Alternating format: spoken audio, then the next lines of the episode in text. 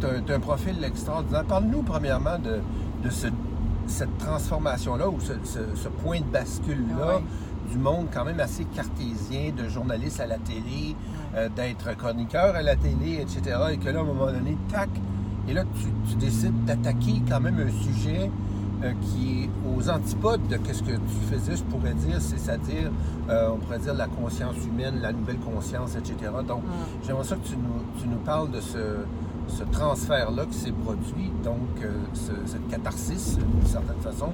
Et puis après ça, on va parler de qu'est-ce, qu'on, de qu'est-ce que tu fais pour, pour aider Écoute, on peut parler pendant des jours, des jours, mais en fait, c'est le fun que ça tombe là parce que ça fait 20 ans, il y a quelques mois, ah. exactement 20 ans que j'ai eu mon premier chiffre de conscience. Je l'ai appelé comme ça parce que, mm. Euh, effectivement, j'ai fait un 180 degrés. Hein. Alors, tu sais, je travaillais pour euh, une animatrice télé vedette ici au Québec qui s'appelle Claire Lamarche, qui m'a envoyé voir en 2002, donc 20 ans. Euh, au moment où on tourne cette vidéo-là, une médium qui disait qu'elle pouvait parler avec les morts. Puis moi, j'avais jamais entendu parler de ça. J'étais journaliste d'enquête. J'étais pas juste sceptique, mais j'étais complètement agnostique. Je croyais à rien à moi que tu me prouves, mais tu sais, je m'étais même jamais posé de questions. Ce qui fait que, et pourtant, mon père était décédé quand j'avais 14 ans de façon violente. Il s'est suicidé. Et euh, Claire vient me voir, euh, l'animatrice de l'émission en question, pour me dire, regarde France, toi, t'as un bagarre, en fait, un profil de journaliste d'enquête. On veut faire une entrevue avec cette femme-là. Tu es toute désignée pour y aller parce que tu vas le flairer si c'est un charlatan. Et surtout, ça prend quelqu'un dans l'équipe qui a perdu un être cher. Fait que, sur le coup, moi, je dis oui sans me soucier de. C'est sûr et certain que je m'en allais là, les deux bras croisés, en me disant mm. c'est moi qui vais l'avoir. Et en l'espace de trois minutes, c'est elle qui m'a viré comme une crêpe. Alors, toute mon arrogance a été mouillée par euh, des euh, litres et des litres de larmes. Ah parce que je suis arrivée là, pour bout de trois minutes, je pleurais comme une madeleine. Ah oui, ah oui, c'est vrai. Oui. Alors, ça a été raconté dans un livre qui s'est vendu quand même à 50 000 copies au Québec. Ça s'appelle mm. On ne meurt pas, mais je vais en faire un petit mm. résumé rapide. la madame, qui est Marjolaine Caron, pour la nommer, parce mm. qu'aujourd'hui, elle est à la retraite, puis elle prend plus de rendez-vous, mais elle a encore des livres que vous pouvez lire si ça vous intéresse. Donc, Marjolaine Caron me dit euh, Ton père est là, mais il n'est pas tout seul. Et c'est pour ça qu'elle m'a fait pleurer si rapidement. Parce qu'elle m'a dit euh, Il y a une femme avec lui, elle est plus âgée. Puis elle fait ça comme ça. Elle est plus petite, plus âgée, puis elle fait ça comme ça en disant Elle veut pas vous déranger. Euh, elle veut juste assister à ça, elle trouve ça trop beau, ces retrouvailles-là. Puis elle dit que tu l'appelais ta deuxième mère puis que tu étais son chouchou. Et là, ça a parti. Et là, je pars à pleurer. C'était ma nounou. Moi, j'ai été élevée en ah, Gaspésie. Mon père ah, était médecin spécialiste. Ma mère, c'était une madame docteur à jouer au golf. Ce qui fait qu'on avait des nounous, tu sais. Nounou pour dire, là, euh, pour ceux qui c'est une nanny, c'est-à-dire, euh, c'est ça, c'est qui s'occupait des enfants. Alors, j'ai été élevée par une, une nanny ou une nounou qui euh, m'a aimée comme sa fille. C'est vrai ah que j'étais sa, ah préférée, entre guillemets, parce que j'étais l'enfant sandwich, je pleurais tout le temps, puis les deux autres avaient un père ou une mère, puis moi, j'en avais pas, fait qu'elle s'occupait de moi. Tout ça pour dire qu'elle était décédée trois ans avant cette euh, rencontre-là. C'est moi qui étais allée au funérailles euh, faire le speech en avant. En tout cas, je m'en étais occupée jusqu'à la fin. Et je dis, OK, c'est beau, je vous écoute, là, parce que ça m'a vraiment pris de court. Et ça, cette rencontre-là qui a duré deux heures, qui m'a apporté des révélations sur mon père que j'avais euh, évidemment jamais entendu puisque c'était des révélations, mais il a fallu que je confirme avec ma mère euh, des informations dont j'étais absolument pas au courant. Euh, ça a fait en sorte que ça a ouvert une craque. Hein. J'appelle ça, j'ai eu une craque au cerveau. une brèche, une faille. Mais cette craque-là dans mon cerveau, avec mon cerveau de journaliste d'enquête, ça a fait que je veux comprendre. C'est descendu aussi, euh, j'imagine, après ça, direct au cœur. Ça a fini par descendre au cœur, mais les premières années, je voulais comprendre avec ma tête. Ce qui fait que j'ai rencontré des centaines de personnes. J'ai euh, fait autant d'entrevues, autant d'expériences. J'ai lu des centaines de livres. J'ai voulu expliquer ça avec ma tête et justement, tu m'amènes là. J'ai commencé à enseigner en 2010, à transmettre le, fruit de mes recherches et de mes connaissances quand ça a passé de là à ici. Et ça, c'est grâce à la méditation. En 2006, j'ai commencé à méditer parce que je rencontrais des maîtres euh, de sagesse qui me disaient euh, la seule façon de s'élever en conscience, euh, ça va être, ou de s'élever spirituellement, c'est de méditer ou de contempler. Fait que ça, je l'ai entendu. J'ai commencé à méditer. L'année suivante, en 2007, j'ai commencé à faire de l'écriture inspirée, c'est-à-dire que après la méditation, en imitant ma meilleure amie qui avait un talent naturel pour l'écriture inspirée, Anne-Marie Séguin, celle qui est décédée aujourd'hui, mais qui est devenue quand même assez populaire au Québec en parlant de son chemin de fin de vie. Eh bien, Anne-Marie, c'était la Céline Dion d'écriture inspirée. Puis euh, elle, avait, faisait de la petite dentelle. Puis à un moment donné, je la vois faire. Puis j'ai dit, ah oui, tu fais ça comme ça, je vais l'essayer. Puis moi, je dis tout le temps à la blague, écoute, je suis la reine des copieuses. J'ai rien inventé. si ça marche pour toi, ça va marcher pour moi, je vais l'essayer. Alors j'ai regardé des maîtres dans leur domaine respectif faire des choses. Puis je me suis dit, OK, je vais l'essayer. Et bien sûr, on lui, on lui donne notre couleur quand on fait ça. J'ai donné ma fréquence, ma couleur, mais rapidement, je me suis mis à faire de l'écriture inspirée sans trop savoir que c'était ça.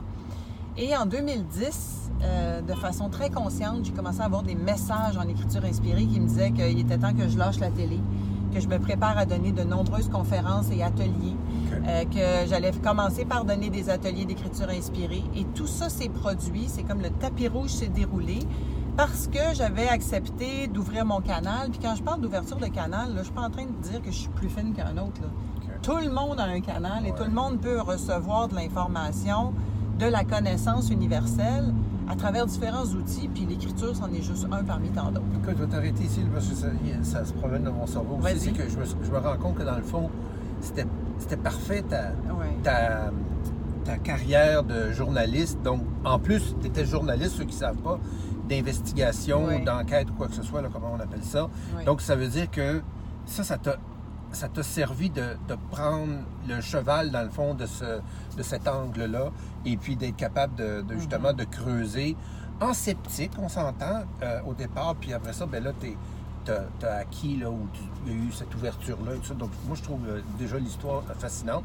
Et pour ceux qui se doutaient euh, de qui on, a, qui on avait vraiment dans, dans, le taxi aujourd'hui. Vous pouvez vous rendre compte que c'est vraiment une communicatrice naturelle. Vous, l'entendez, vous, la voyez, etc. Donc, euh, euh, ça, c'est très, très agréable. Donc, on va peut-être juste pour le temps qui nous reste étaler sur ce que tu fais en ce moment. Puis j'aimerais ça que tu nous euh, décrire, en fait, tu nous dis, c'est quoi l'écriture inspirée, quelqu'un qui ne sait pas de quoi on parle.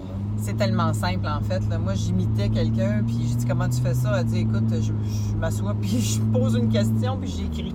Quel genre de questions? Des questions ouvertes. N'importe quoi. La, la, question que j'ai le plus posée, c'est qu'est-ce que je vais faire quand je vais être grande. Là? Puis en ce jour, je la pose encore. Ce qui fait que. Mais ce que j'ai fait, c'est que j'ai vraiment développé une technique simple où je médite je pose des questions et là, ça oriente, ça donne une direction. Oui, j'écris la, la, question, puis après ça, j'écris tout ce qui me passe par la tête. J'attends rien. T'attends Je me mets en action. J'ai développé des techniques pour contourner mon mental que j'enseigne en atelier. Attends, attends, attends, pas trop vite. Là. Moi, là, je fais l'avocat du diable. Là, j'ai zéro là-dedans. Donc, quand tu me dis écriture inspirée, je pose une question, j'écris la question en haut de la feuille. Oui. Et puis là, c'est un premier mot, une première sensation, etc. je commence à écrire ce que je ressens, ce que j'entends, ce, que, ce que je pense. Tout ce qui se passe, tout ce qui te passe par la tête, sans filtre, sans jugement, ça peut être totalement des insignifiances selon ton jugement du moment et tu écris tout ce qui vient. Puis souvent, le premier paragraphe, quand on commence l'écriture inspirée, le premier paragraphe, ça va être ce que j'appelle le vide-tête, c'est-à-dire qu'on va écrire effectivement ce qu'on a comme préoccupation ou en tout cas ce qu'on a dans la tête à ce moment-là.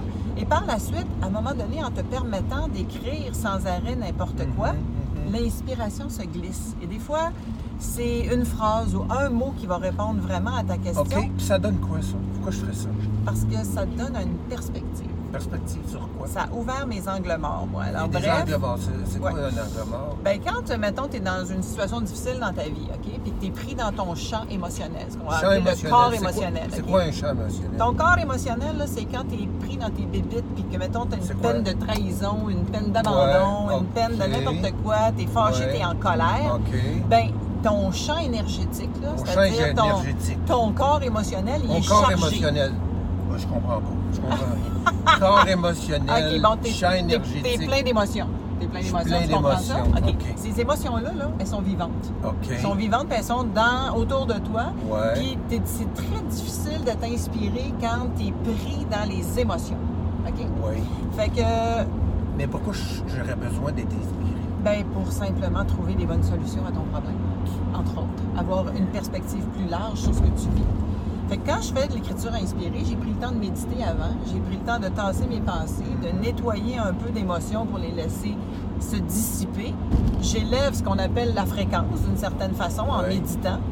Et après ça, je me permets d'aller dans des champs de tous les possibles parce que je laisse l'inspiration se glisser dans mon écriture. Et l'inspiration, elle est branchée sur la connaissance universelle, sur ma sagesse intérieure. Et elle va aller chercher des perspectives beaucoup plus larges.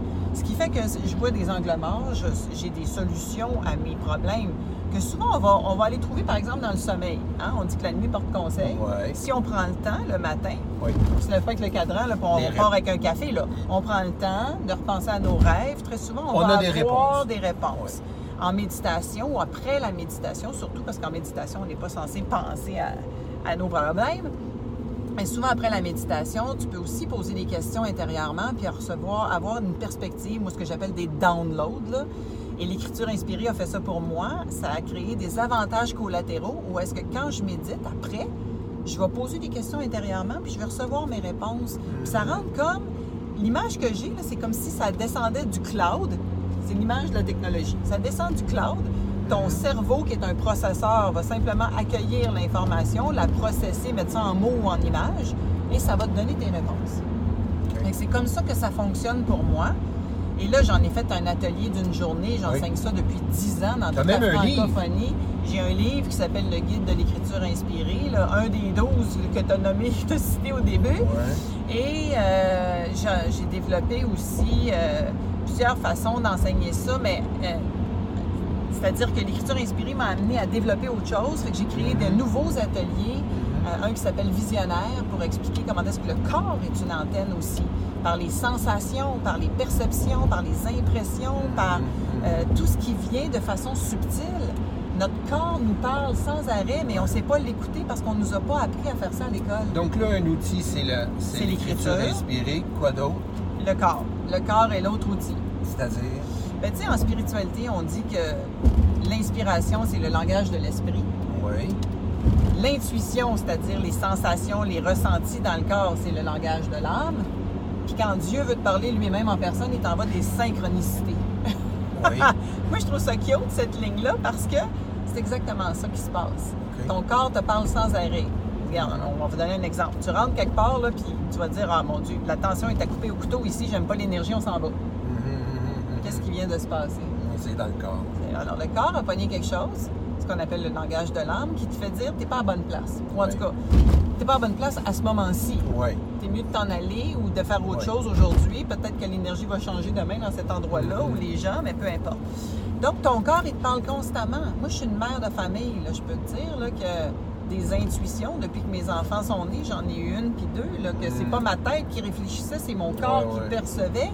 J'ai sauvé la vie de mon fils, je sais pas combien de fois, qui était complètement kamikaze. On a 70% des gens qui sont plutôt introvertis, donc on pourrait dire que peut-être un peu moins euh, ou euh, enclins à, avoir cette, sensibilité-là, cette ouverture-là. Qu'est-ce que tu nous conseilles pour, euh, être davantage, euh, disons, à l'écoute de, justement de, de l'esprit, de l'âme, du corps, etc.?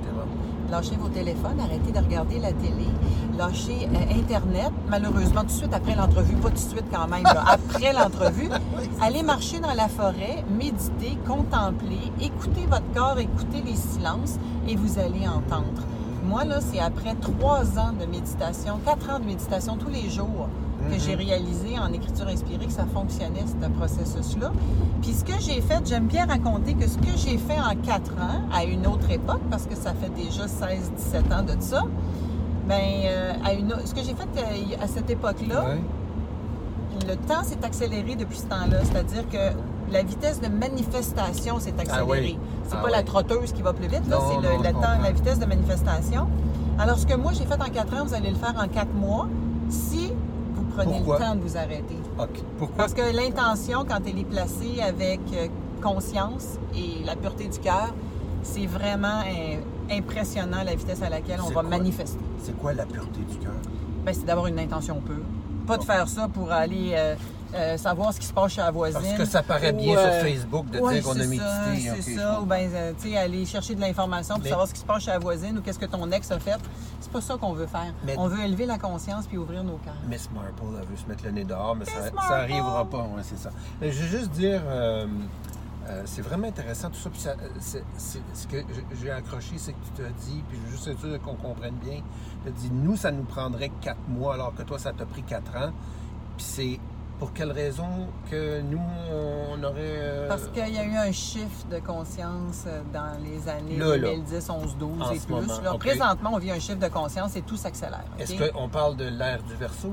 L'ère du verso, le 21 décembre 2012, que les Mayas avaient annoncé que c'était la fin du monde. Moi, j'ai, moi là, ça a été euh, la manne le 21 décembre 2012 parce que pendant deux ans, j'ai fait des conférences partout au Québec euh, avec des salles remplies à 3, 4, 500 personnes qui avaient peur de la fin du monde. Puis je leur disais, c'est pas la fin du monde, c'est la fin d'un monde. Et ça a été extraordinaire parce que j'ai pu expliquer ça au grand public. Même que je suis allée à Denis Lévesque, je suis allée donc à des émissions Ouais. d'affaires publiques nationales parler de ça. Et ça a été un chiffre de conscience parce que beaucoup de gens avaient placé leur attention sur une date butoir qui finalement, il s'est absolument rien passé. À part le fait que moi, je me suis mariée avec moi-même ce soir-là. Et j'ai fait un beau gros party avec mes amis. Rien avec moi. Oui, je me suis Ça mariée prend avec un peu moi-même. d'amour propre, hein, on s'entend. Ben, c'était ce que je voulais célébrer. Mais c'est ce que je voulais célébrer. Puis ça fait 10 ans, ça, ça fait 10 ans cette année. là. C'est sûr que je me, jamais je vais me divorcer de moi-même. Écoute, il nous reste une, une minute. Qu'est-ce que tu, euh, que tu fais en ce moment qu'on pourrait euh, en savoir plus sur, euh, sur tes services? Donne-nous un exemple justement de, Ah. de, de tes soit formations, tes livres, tes ateliers, quoi que ce soit. Là, qui, parce qu'on parle sur ton site internet, là, que- .ca. Important parce que point .com, c'est une chanteuse country. Vous allez, la- vous allez me chercher. France Gauthier, de toute Point façon, CA. si on google France Gauthier, je pense qu'on va, euh, on va Vous allez me dans trouver. les recherches. La- la- la- ma question, c'est, euh, j'ai vu sur la page d'accueil que tu parles de l'expérience. Ouais. Euh, Parle-nous de ça un peu.